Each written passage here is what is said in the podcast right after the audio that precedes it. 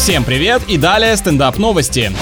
В Китае голодная трехлетняя девочка воспользовалась папиным смартфоном и заказала домой 100 порций лапши, потому что случайно нажала два лишних ноля. Просто в детском сознании эта цифра значит ничего, пусто, и неважно, где она стоит, в начале или в конце. И вообще, на экране еда выглядит очень маленькой, девочка еще не освоила масштабирование, чего докопались-то? Курьеру пришлось 7 раз подняться на 13 этаж, чтобы принести все пакеты. Да, это, пожалуй, хуже, чем заставлять доставщика вести тебе несколько пятилитровых бутылок воды.